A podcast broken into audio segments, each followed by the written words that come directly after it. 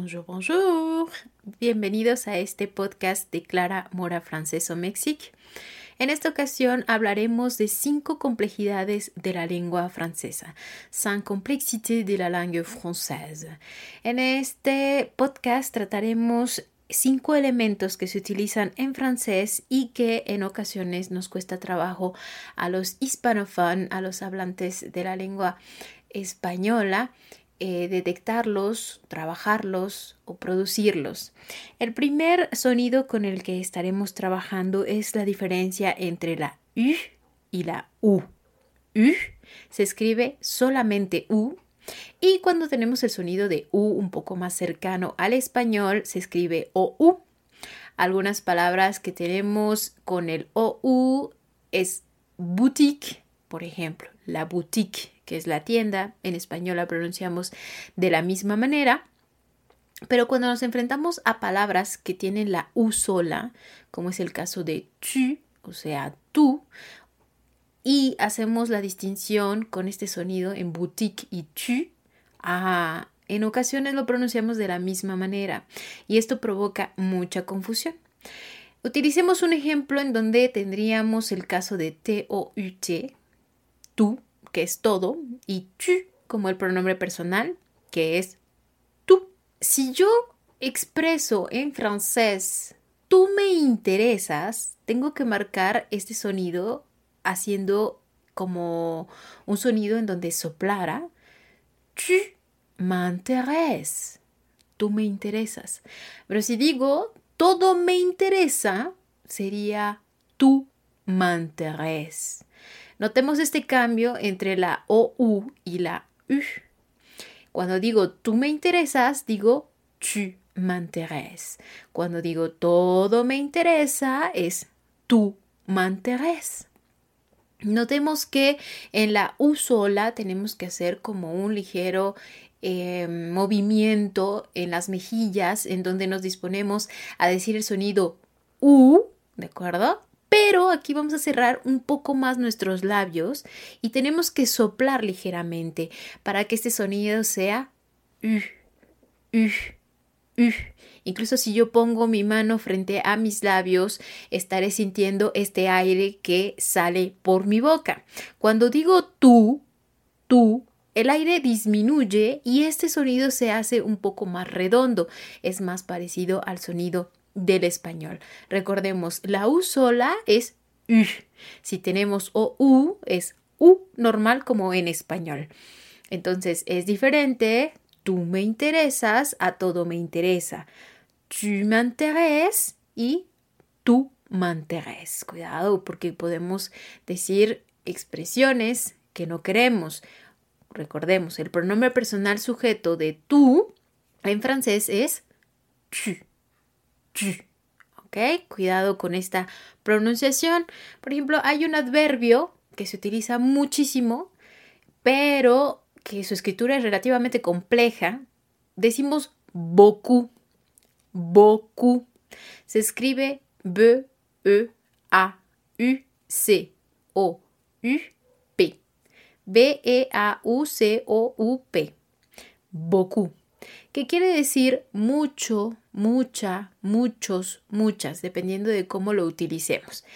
Este adverbio resulta en ocasiones complejo. recuerden en nuestra guía de pronunciación, que ustedes pueden también encontrar en el canal de Clara Mora Franceso Mexique, en YouTube, ahí yo les comento que el diptongo EAU, EAU, vamos a pronunciarlo como una O normal, como en español. Y cuando tenemos OU, este es una U normal en español. Entonces, la P al final no se pronuncia. Por lo tanto, nos queda beaucoup.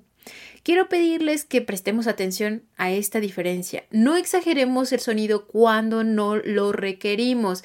Es decir, que si ustedes tienen una OU, es importante que mantengamos este sonido como una U normal en español y que no lo exageremos. Evitemos exagerar sonidos cuando no es necesario.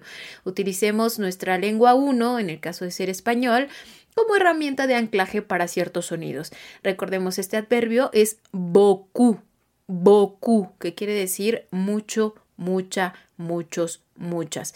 Por ejemplo, Si yo quiero decirte quiero mucho, diré je t'aime beaucoup. Je t'aime beaucoup. Se escribe J-E espacio T apóstrofo A-I-M-E A-I-M-E y el adverbio beaucoup B-E-A-U-C-O-U-P beaucoup. Entonces, no exageremos el sonido de la OU haciéndolo como una U, porque entonces estamos cometiendo una falta grave, porque entonces escribiríamos distinto si nosotros escuchamos el bocu, que sería otra cosa que nada que ver con lo que queremos decir, en realidad.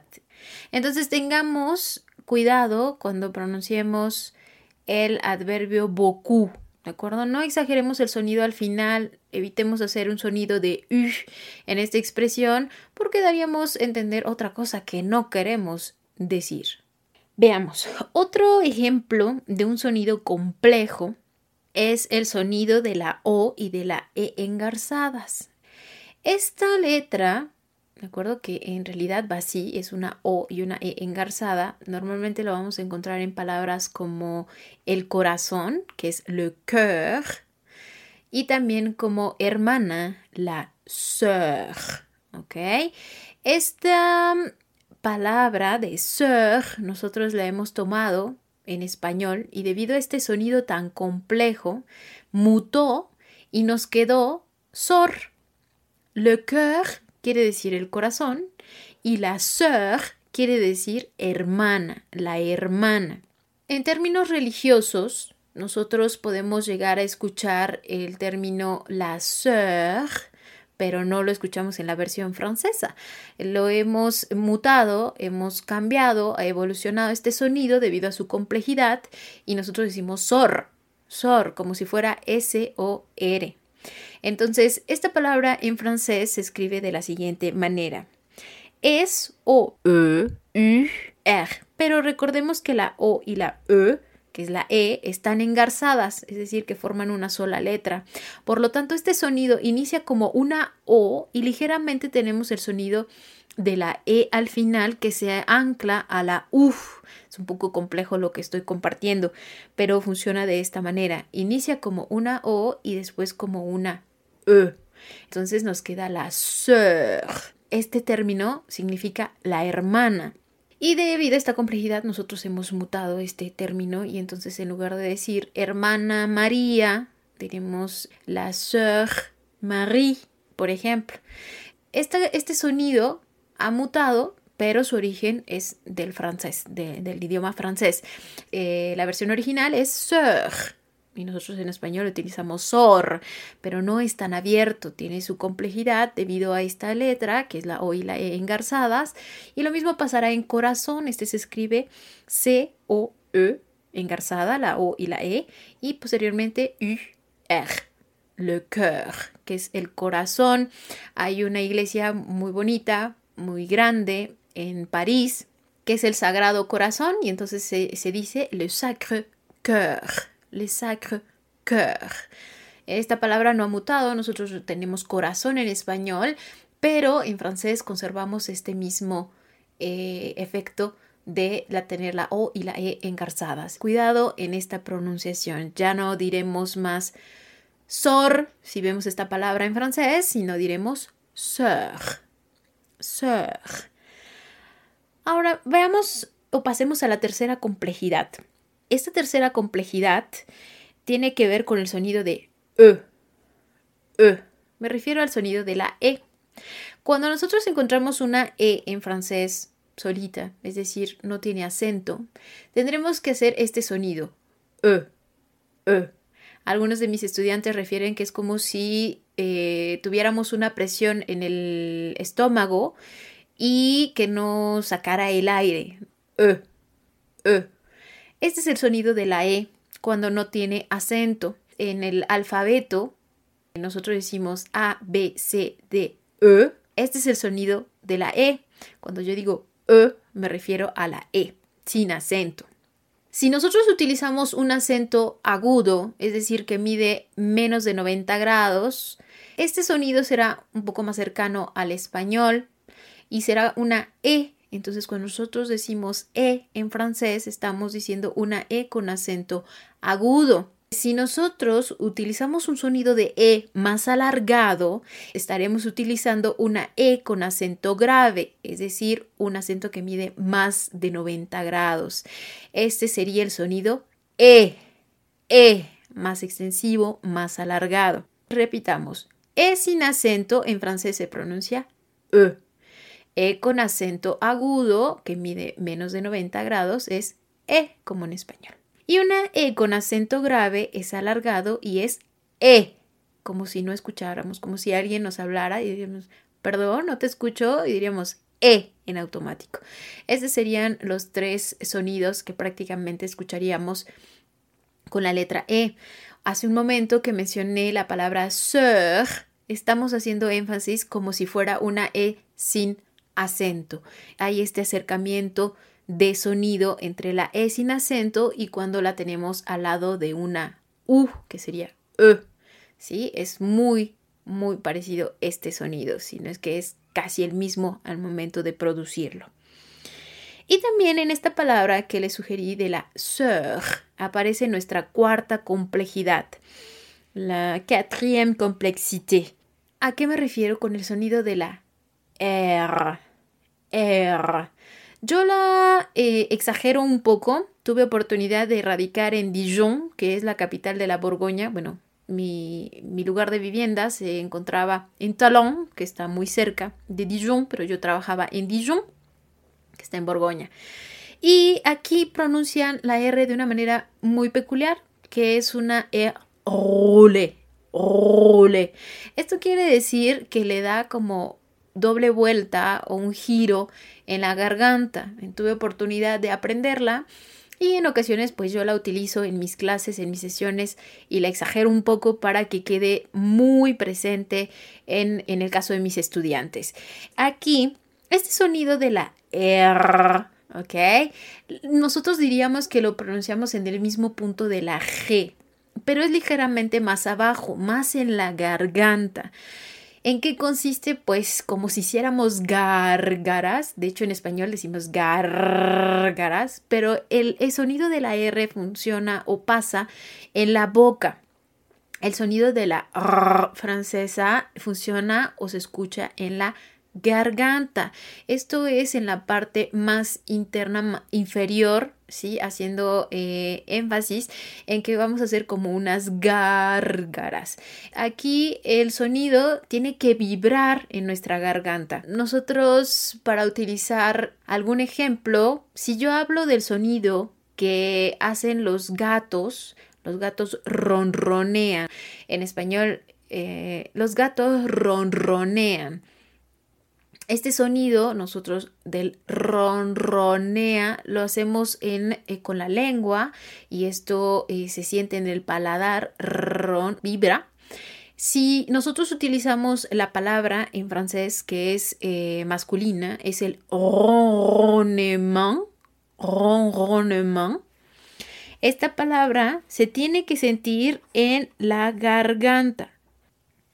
Esta palabra se escribe de la siguiente manera. R-O-N-R-O-W-N-E-M-E-N-T.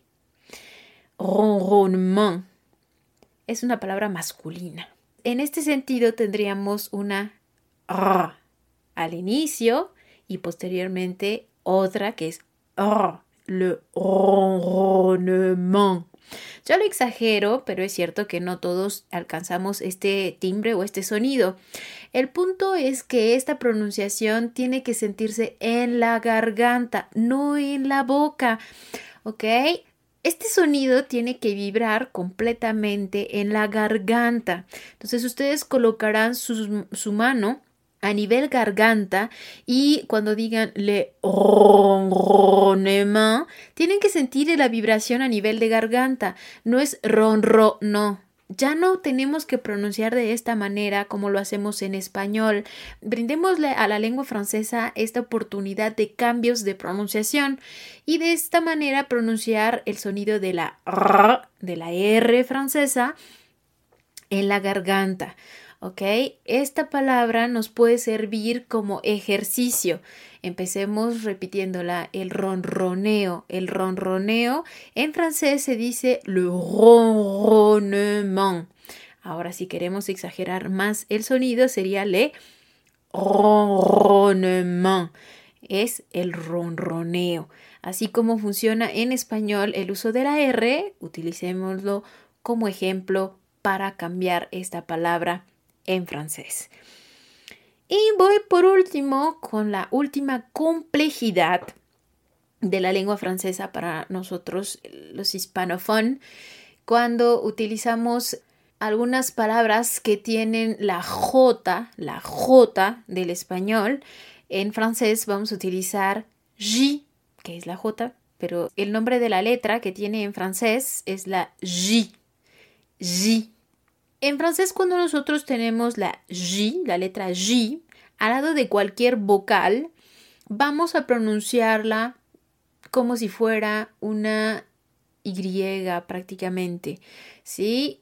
O ligeramente el sonido de una doble L.